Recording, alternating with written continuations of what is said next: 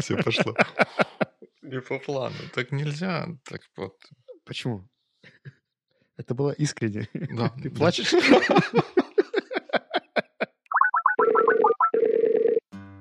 Волнительно после долгого перерыва включать красную кнопку. Это как за руль садиться, да? А вот, кстати, не знаю, я как-то вот не, не испытываю каких-то дискомфортных ощущений, когда даже после длительного перерыва за руль сажусь. Хотя длительный перерыв, это, наверное, у меня максимум, может, недели две-три был. Мне кажется, что с подкастами, как с велосипедом, ты не разучиваешься, просто садишься и едешь. Ну, вот сегодня мы посмотрим. Сегодня мы посмотрим. Давненько не слышались. И я рад тебя видеть и слышать. Я прям соскучился. Да, я, я тоже. Но, несмотря на то, что мы не выходили в эфир, какие-то события происходили. После того, как мы записали, хотел сказать, эпохальный, потом подумал, ну, кого ты обманываешь? Просто эпизод э, с вопросами и ответами живой. С, ну, такой через трансатлантический телемост? Или это слишком просто... Ты, как обычно, называешь наш Skype-call, который случайно транслировался live очень пафосно. Ну, он не случайно транслировался live, и он был не скайп, а Hangout, но это не так важно. Я там пообещал я там, да я даже показывал, да, книжку желтую такую, и наконец-то на сегодня нашла своего нового владельца. Вот. Так что... Уже нашла, нашла? Уже да? нашла, Или... нашла, и уже совершился акт передачи этого документа. Владимир его получил, остался очень доволен. Так что слушать боевик не только полезно, но и полезно. Путаетесь в показаниях, Дмитрий. Почему? Не только полезно, но и полезно. Тряхнем стариной. Что у нас на сегодня? На сегодня у нас много чего происходило за, за этот месяц, поди уже прошел с того момента, как мы последний раз разговаривали.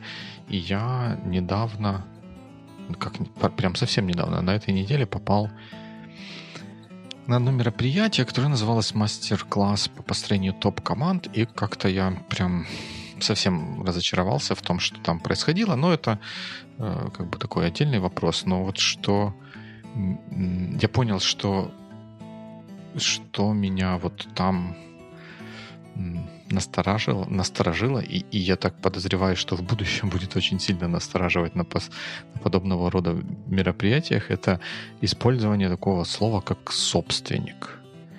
Вот оно мне кажется вообще каким-то чуждым тому миру, в котором я живу. И я не знаю, это вот я, я такой или действительно слово такое какое-то странное? Ну, если это не называть, например, оунером или каким-нибудь кофаундером. Ну, оунер — это владелец, правильно? Мне, мне кажется, вот как-то к владельцу, слово владелец, если вот рассказывает владелец компании, вот там чего, как он делает, там менеджеров подбирает, настраивает процессы, еще что-то, у меня как-то не вызывает тут каких-то не негативных эмоций. Но вот слово собственник и вот какой-то вернее, оно контекст, в котором оно появляется, или вот направленность разговоров, в которой появляется слово собственник, она как-то совсем не чужда. Ты сейчас говоришь про конкретную встречу, которая была, либо про в принципе это слово? Ну, просто на, на, на конкретно этой встрече вот слово «собственник» использовалось очень-очень часто. То есть там не, не, не говорилось о том, что кто-то основатель, да, что кто-то владелец даже компании. Вот все, все время речь шла о собственниках бизнеса. Собственники, собственники, как они там работают с менеджерами, как они работают с сотрудниками. Мне кажется, что просто само, если смотреть на себя как на собственника, то ничего хорошего в результате не, не получится. Ну, давай, тут вопрос в том, какой смысл ты туда вкладываешь. мне кажется, что это просто очень заезженный термин, поэтому он режет тебе слух. И, как правило, заезжен не очень хорошим маркетингом. Я думаю, что это те же люди, которые называют менеджеров управленцами.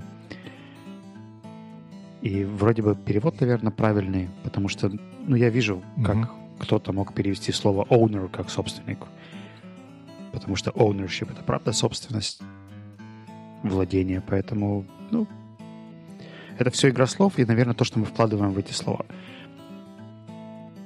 Не знаю. Ну, вот слово «основатель» у меня вызывает положительные эмоции. Ну, потому что ты, когда чего-нибудь основываешь, ты это делаешь, ну, как в, в моем, в моем понимании, ты это делаешь для того, чтобы ну, что-то в этот мир принести, да. Его не было, ты его что-то основал, и вот оно теперь есть, и у этого есть какая-то цель, высокая или невысокая, но хоть, хоть какая-то цель есть.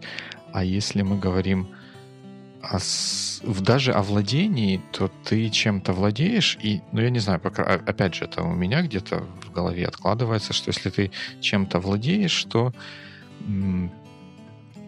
ты как-то думаешь или заботишься о том, чтобы вот то, чем ты владеешь, ну, приумножить, может быть, неправильно звучит, но хотя бы там делать, заботиться об этом, чтобы оно не, не теряло какую-то ценность. А если это твоя собственность, ну вот, вот у меня в гараже там где-нибудь стоит собственность, и, и, и все, я как бы к, по отношению к ней абсолютно не, нейтрален. Ну, даже не нейтрален, а просто я и распоряжаюсь и в хвост, и в гриву, без каких-то дополнительных мыслей и, и устремлений. Ну, смотри, по моим ощущениям, э, имеет смысл смотреть на слова в том случае, когда они, правда, меняют смысл. Например, когда меня приглашают как тренер и спрашивают, а что вы будете рассказывать или читать или презентовать, я практически сразу поправляю эти термины, потому что они некорректны по, по своей сути. Когда мне, например, заказывают воркшоп или тренинг, я людей не поправляю, потому что и воркшоп, и тренинг более-менее описывают... Даже в них есть небольшая методическая разница, но я уже считаю, что они оба более-менее попадают в суть, и я примерно понимаю, что люди хотят им сказать, поэтому не считаю необходимым исправлять такого рода нюансы.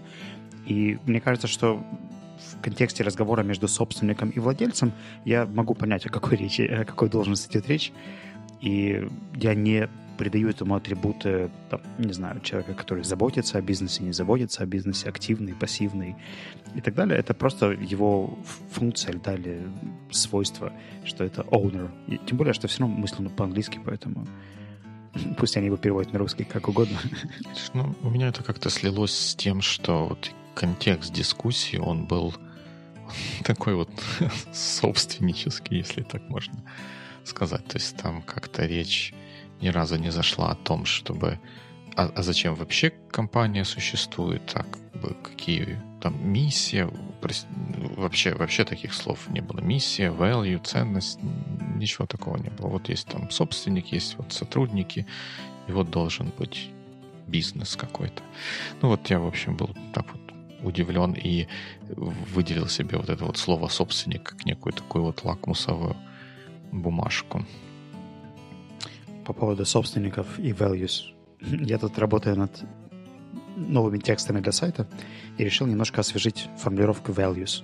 Прописал их в Google Доке и тегнул собственника или моего партнера Алексея, чтобы он посмотрел на то, что я сделал. Но Алексей, видимо, торопился. Он сейчас в Черногории работает над проектом и старается максимально оперативно мне отвечать. Но иногда из этого получаются казусы. И вот одним из них был тот факт, что он увидел в табличке values и решил, что я попросил, чтобы он их обновил.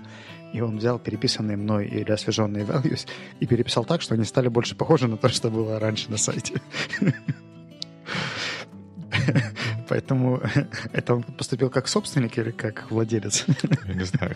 Как, то, то, что values уже как в том или ином виде обсуждают, обсуждаются, ну, для меня это знак того, что скорее тут владельцы вступают в дело, в дело, а не собственники. Ну, благо он не воспользовался своей позицией CEO, чтобы настоять на формулировке, поэтому... Ну, это интересный знак, если ты сформулировал values каким-то одним образом, а партнер твой их переформулировал каким-то другим образом, наверное, это как минимум повод поговорить еще раз о том. Я думаю, что суть там была одна, но я еще к этому добавил лингвистический аспект, чтобы они все начинались, например, со слова «we» или были примерно одинакового размера. И уже в какие-то... Это больше, наверное, UI э, нюансы, нежели суть. Суть-то она все равно... Все те же 5 values, mm-hmm. которые также называются, просто rephrased и немножко освеженная. Но Алексей не знал этого контекста, поэтому поступил как и положено собственнику. Все отменить и сделать правильно, да?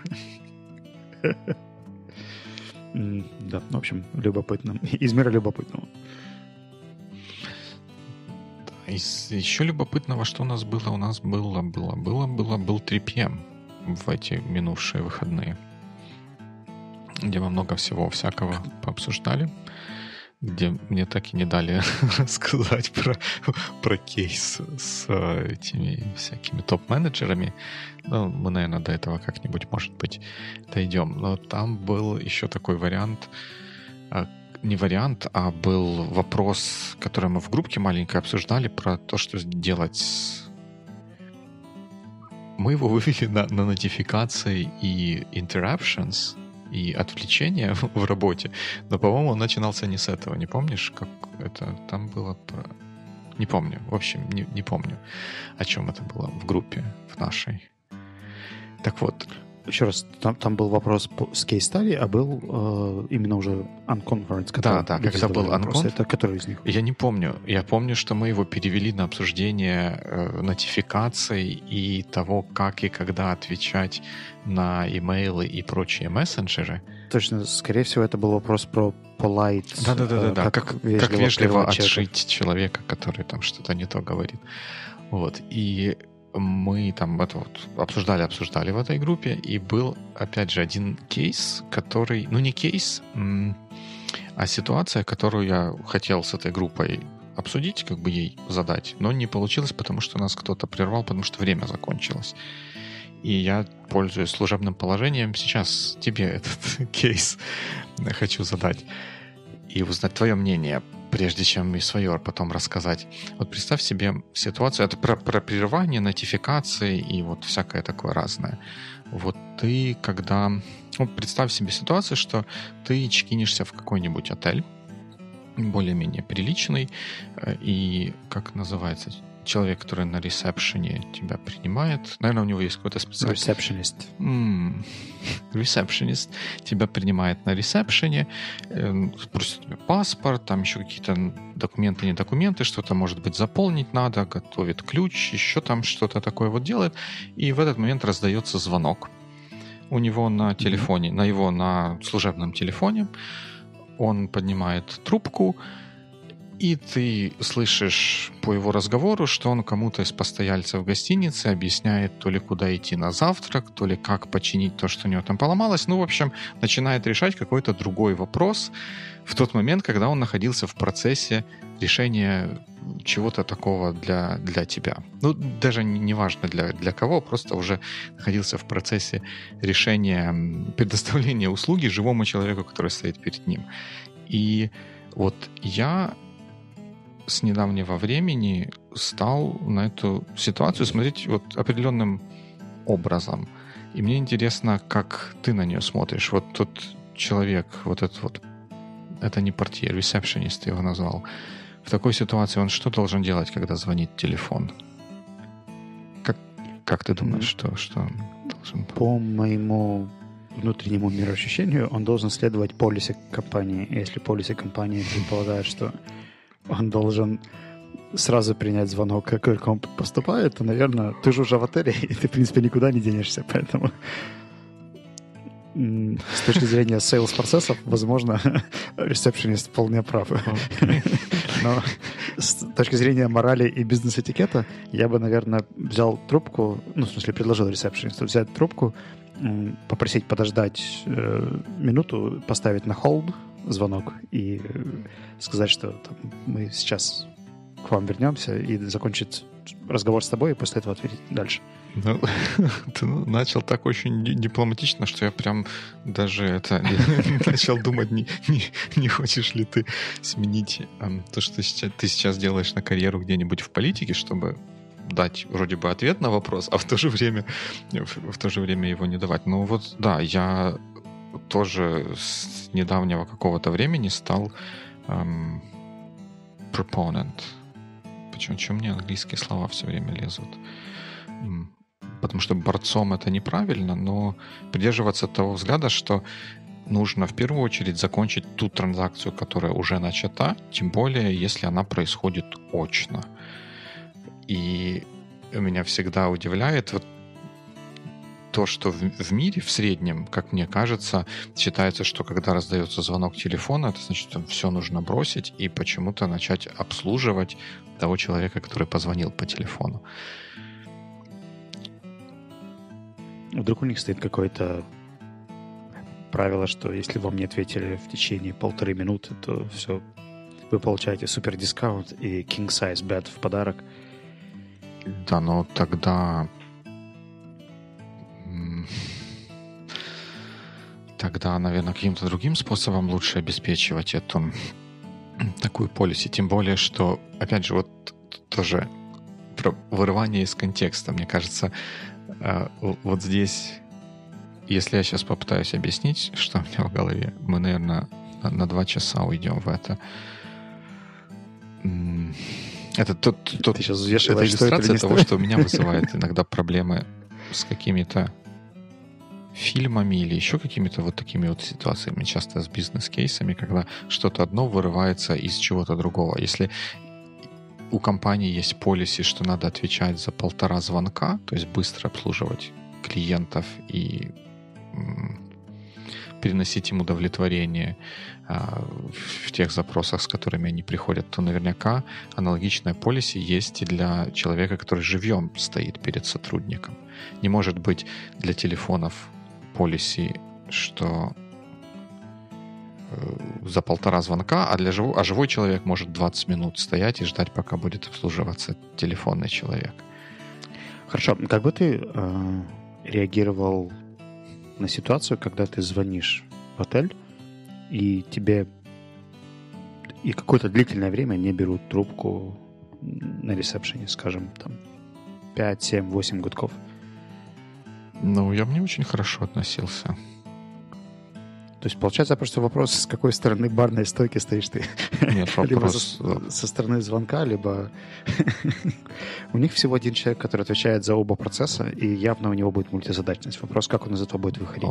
Мое решение — это I'll be with you in a minute, назвать ориентировочное время прибытия оператора и поставить на ход. Ну, это да, я с этим, это, наверное, при всех ограничениях это самый практичный способ это сделать, потому что ты оказываешь свое уважение, не побоимся этого слова, как тому человеку, который перед тобой стоит, где транзакция уже запущена, так и тому человеку, который звонит по телефону. Но в, при этом выстраивается ожидание, что да, мы к вам вернемся, но чуточку, чуточку позже. По-моему, я прошлым летом искал себе гостиницу где-то в Одесской области. И вот если бы ресепшенист э, сразу бросали трубку, чтобы со мной поговорить, в смысле, там, бросали все дела и очень вежливо со мной разговаривали, я думаю, что я бы там остановился. Но я прозвонил, по-моему, пять разных отелей, и как-то даже тон там звучал не очень, поэтому если с тобой говорили вежливо и попросили подождать за стойкой пару минут, пока ответят на звонок, тебе, кстати, сказали что-то в этот момент? Что не, это это не, не конкретный пример конкретной ситуации, а просто иллюстрация вот это вот того, что почему-то как-то так получилось принято, что когда приходит звонок или вот какая-то друг, другая форма такого внешнего условно высокоприоритетного запроса почему-то считается, что текущее что-то нужно отложить и вот это вот, вот этот вот звонок обслуживать. Mm, ну, смотри, как я могу по своему личному примеру сказать. У меня, когда я где-то в Classroom или на встрече, никакие звонки не проходят, если человек не перезванивает 2-3 раза подряд, тогда это предполагает, возможно, какую-то срочность или что-то, где, наверное, стоит взять трубку и перезвонить. Угу. А в остальных случаях я просто дождусь конца встречи и перезвоню после. А, как правило, ну, в моем бизнесе ничего сверх. прогорающего и срочного нет, поэтому это не страшно. Я не знаю, как это работает в ресторанном, отельном или еще каком-нибудь другом бизнесе. А, по поводу звонков, ну вот, например, у нас с тобой может быть просто friend чат, и мне идет звонок с незнакомого номера, я, возможно, попрошу тебя прерваться на пару минут, чтобы взять и ответить, мало ли кто или что там звонит. Mm-hmm. Вдруг, правда, есть какой-то деловой запрос, и поскольку я сейчас в рабочее время просто с тобой общаюсь как по-дружески, да, там, либо break, mm-hmm. либо еще что-то, то вполне возможно я отвечу и прервусь, там, отойду на пару минут, чтобы узнать, что это за запрос. Я, скорее всего, не буду общаться дольше двух-трех минут, просто чтобы понять, в чем дело, и, скорее всего, либо переназначить это на потом, либо сразу дать какие-то следующие шаги и закончить разговор по телефону.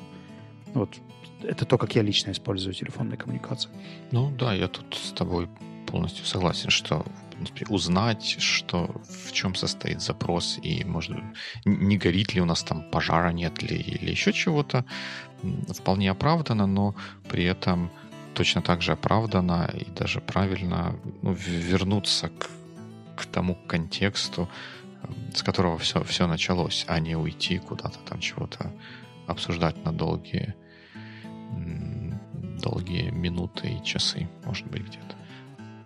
У нас с тобой когда-то был выпуск э, по книге Стивена Кови. Угу. И еще с тех пор, как я ее в первый раз прочитал, меня тогда порадовали вот эти вот квадранты с делами, срочные, важные, неважные, несрочные. И телефонные звонки там прямо в... Я помню эту картинку, что телефонные звонки, как правило, помещались в два квадранта. Срочные важные и срочные неважные.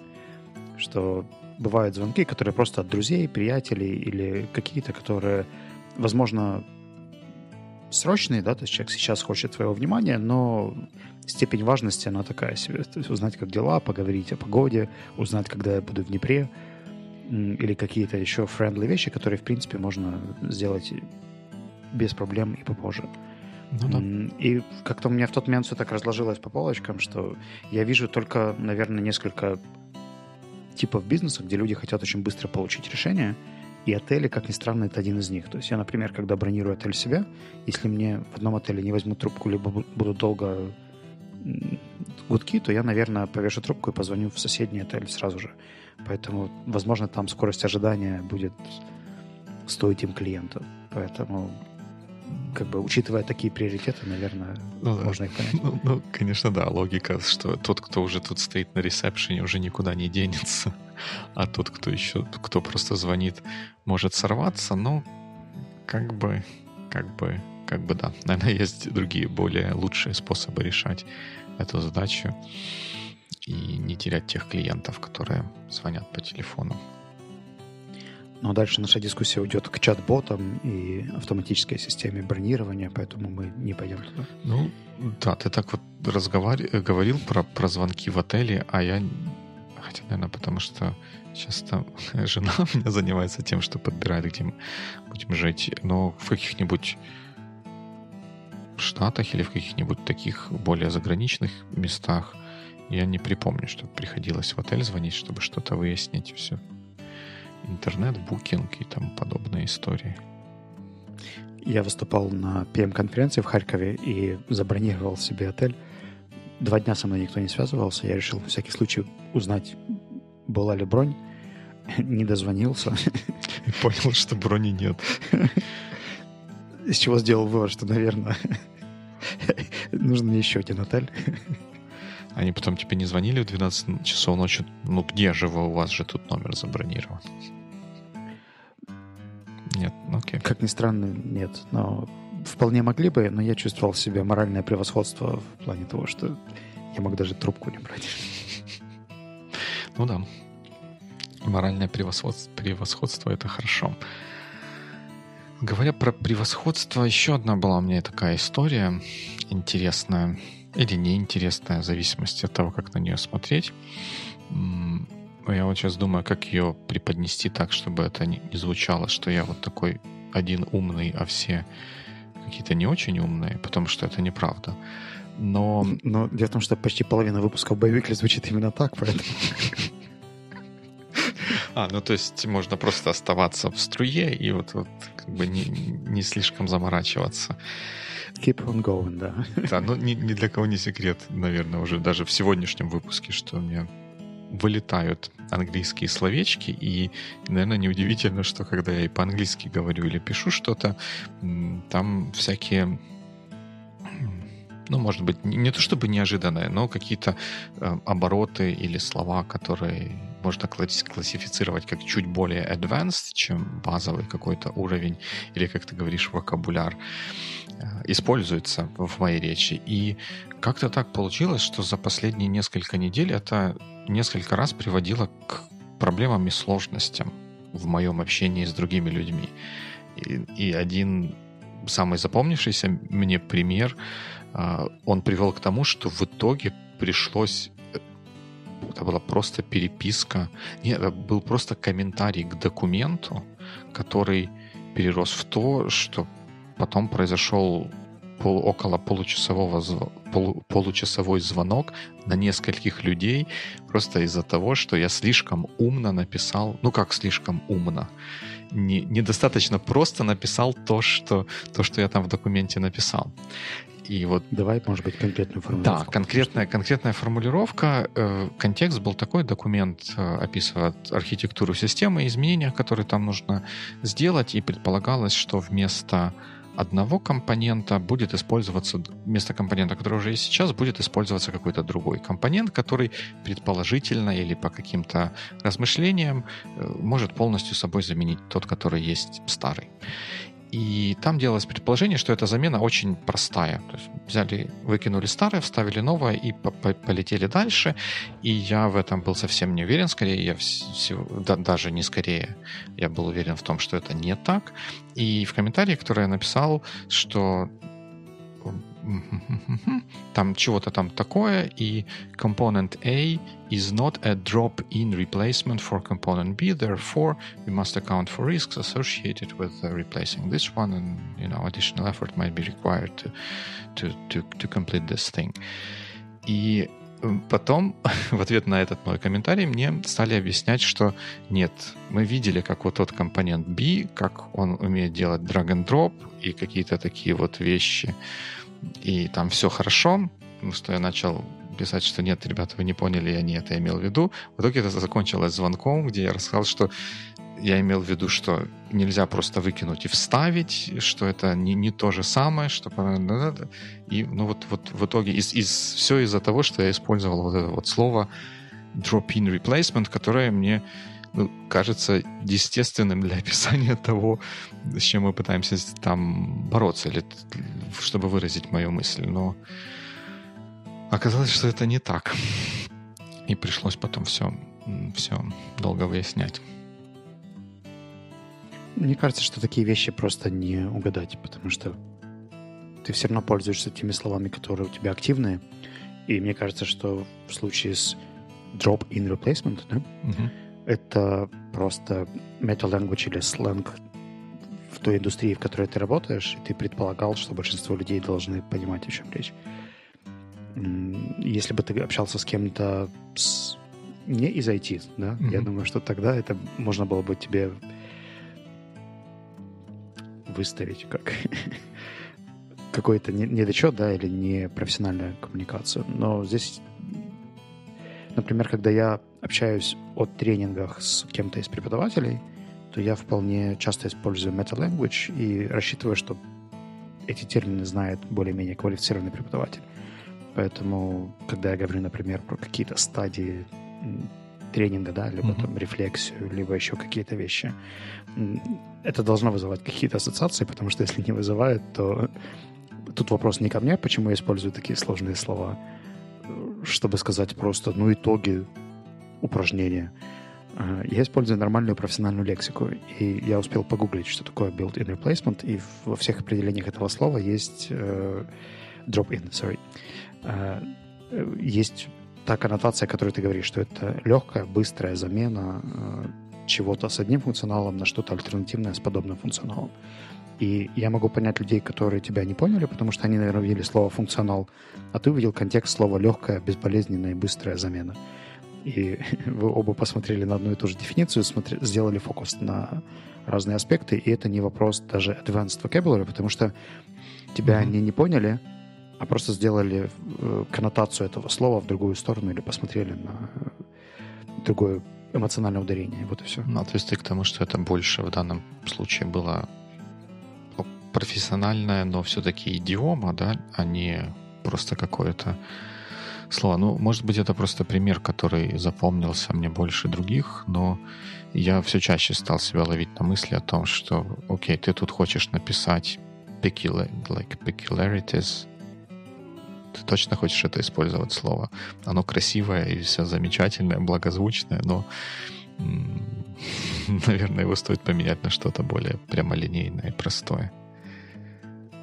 Ну, вот мне, например, недавеча, как сегодня, предложили посоветоваться с UX, и... И как? Вроде бы я предполагаю, что это, наверное, user experience specialist, но при этом это дизайнер, либо это фронтенд разработчик, либо это кто-то занимается версткой, либо все вместе. В общем, как инструкция к выполнению была так себе.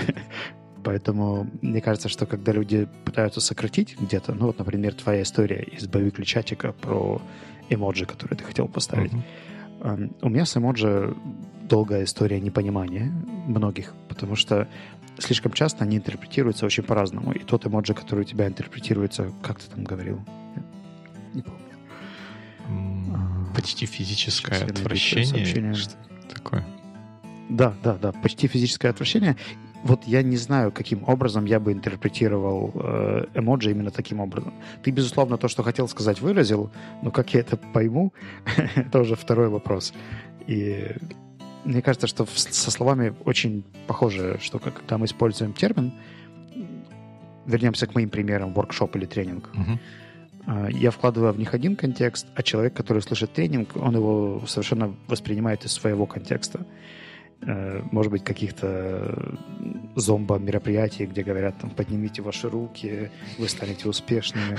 И я, конечно, могу объяснить, почему это неправда, да, но это еще один синоним получается. Тренинг, воркшоп, зомбо-мероприятие. Так, так, так, так. Нет, это противоположное. Антоним. Ну, скажем так, это из другой индустрии. это не education, это скорее entertainment. Ну да. Ну, видишь, все равно получается, что надо задумываться о том, что ты говоришь, и иногда лучше проще да хотя иногда, всегда, наверное, лучше проще, чем, чем сложнее. В тебе говорит автор «пиши и сокращай», да? Ну, во, во мне борется, наверное, автор «пиши и сокращай» и какой-нибудь дос, мой внутренний Достоевский, я не знаю, кто там такой. Ведь когда ты знаешь чуть больше, да, твой словарный запас чуть-чуть богаче, и ты знаешь, как обозначить не только красное и там, синее, а ты можешь еще фиолетовое и пурпурное обозначить. Тебе хочется сказать, что... То ты заводишь свой блог или пишешь об этом подкаст Not Invented Here, где ты выражаешь всю гамму своих эмоций, а при общении с людьми, которые общаются по терминологии красный, синий, белый, ты общаешься такой же терминологией красный, синий, белый, Потому что у тебя нет задачи их учить пурпурному. Ну, задачи нет учить пурпурному, но если тебе нужно сказать, что оно должно быть пурпурное, ты же не скажешь, что оно должно быть красное или синее. Или ты, ты вдашься в пространное контекст, объяснение. скажешь пурпурное, при, предложишь к этому ссылку на, как там, RGB, да? Угу. Ну, то есть, да, то есть, как, наверное, мы об этом и говорили как-то, да, когда это всплывала история про то, что использовать вот это вот сложное, необычное слово, но при этом на всякий случай дать объяснение того, что имеется в виду, чтобы в следующий раз можно было его использовать без зазрения совести. Для меня вообще простота последние пару дней — это важный компонент. Я когда пересматривал тексты, которые мы писали на старте Севи, думаю, о боже, как это кто-то понимал. Мне кажется, что к любым текстам это применимо, который ино... просто это то, что написано раньше, всегда на него смотришь как-то. Что, я что ли такое написал? Да нет, я не мог. Но я, наверное, не выспался. Причем я помню, что в тот момент это казалось очень понятным, четким и структурным, даже с инфографикой, там, с какими-то да, стрелочками. Да, особенно по сравнению с тем текстом, который еще был до этого, еще с предыдущей итерацией. Да, есть такой, есть такой феномен. А, как там Not Invented Here? Что? Подождите, ничего не слышно. Скайп? Скайп, да, или, или интернет. Эти, эти connectivity issues вообще. Как ты думаешь, если на митинге, а, в смысле на скайп-коле, 10 минут 6 человек ждут, а, пока настроится связь, это считается, что это час человеческой жизни, потраченной впустую? Да. А сколько таких много. человека жизни Много. тратится вот каждый день. Много. Много. Это была риторическая пауза, чтобы ты ответил. Ой. Слушай, сразу так под поезд ты меня, Вячеслав, бросайте. Я прошу от тебя commitment, чтобы ты сказал, что он уходит на пенсию, делает standby или вернется в эфир? Ну, подожди, это как commitment а, что, что он делает standby не нужно, потому что это уже процесс, это свершившийся факт. Да? Но ну, нужно сказать, до, какого, до какой поры он на standby тогда. До какой поры? Хочется, чтобы не до, до, до недолгой поры. Мы там только что говорили про четкость мысли. Про четкость мысли мы говорили. Это, наверное, было не, не про меня. Ну, Давай я объясню контекст, почему я спросил, вот, а ты вот, вот, да, какое-нибудь оправдание. мотивацию какую-то дать, это да. А, я дело в том, что соскучился за твоим английским. Ты вот когда вставляешь свои англицизмы или зачитываешь кусочки своих сообщений, мне просто слух радуется. А Not Invented Here был последний способ для меня слушать твой английский. И я бы хотел таких поводов получать почаще, поэтому я либо кусочки боевика начну проводить с тобой на английском. Просто чтобы время от времени слышать, как ты говоришь. Хм, это неожиданно приятно. Ну, слушай, это один... Вот, вот это как бы правильный такой посыл, потому что он... Это как, как это называется? Это пул, да? Это не пуш меня тем, что вот ты такой всякой, сколько уже не было, сколько можно, доколе тебя все забудут, ну, то есть не забудут, уже все забыли, ты никому не нужен, если ты не будешь этого делать, все будет катиться только по наклонной, а вместо этого вот такой вот пул, вот хочется, дайте, оно было вроде, ну, там плюс-минус нормальное, дайте, дайте еще, приятно. Ну, теперь с пониманием, что у меня есть хотя бы один слушатель, я расправлю плечи и попробую взяться за ум все-таки. Я, дело в том, что даже из твоих подкастов периодически выписывал для себя новые слова. А может... Я, обычно такое происходит с native спикерами. То есть подкасты на английском foreigners обычно для меня не впечатляющие. То есть я слушаю американские и британские mm-hmm. подкасты, из которых автоматом выписываю что-то. Но все подкасты, которые я слышал, голландцев, немцев, украинцев, которые пытались что-то делать на английском, а, они всегда были весьма average. А из твоих эпизодов я что-то учил даже в контексте языка, не говоря уже про идеи. Здорово, спасибо, неожиданно. Ну, прям еще, еще один повод расправить, расчехлить, так сказать, микрофон, звукозаписывающую аппаратуру и взяться за ум, достать блокнотик, где всякие идеи. И, знаешь, мне кажется, что Not Invented Here для этого отличное место, потому что я вот недавно слушал, я, правда, не помню, был это Cortex или Hello Internet, где они обсуждали текстовые э, изложение мыслей mm-hmm. или то, что человек говорит. И мне очень резонировало то, что иногда есть вещи, которые намного проще проговорить и обсудить в формате дискуссии живой речи, нежели их пытаться кристаллизировать и сформулировать на бумаге. И вот я думаю, что если мне, например, писать статью про все аспекты английского, которые меня волнуют, это займет массу времени. Если записать под это выпуски эпизодов подкаста, то это будет намного легче и менее затратно для меня. А, и рез- а результата при этом, наверное, может быть, даже будет больше, потому что можно многограннее вот эту вот тему осветить. Так что записывайте подкасты, присоединяйтесь к Sonar One и пишите Диме, что вам нравится в Not Invented Here, чтобы послушать эти выпуски еще. Да. Если среди вас есть те, кто знает, что такое Not Invented Here, то напишите. А я постараюсь вернуться вот вообще в, под- в большой под- подкастинг. Во взрослые, да? Во взрослые, во взрослые, да. Хм. Ну что, let's call it a day. Мгм. Good week. Good week.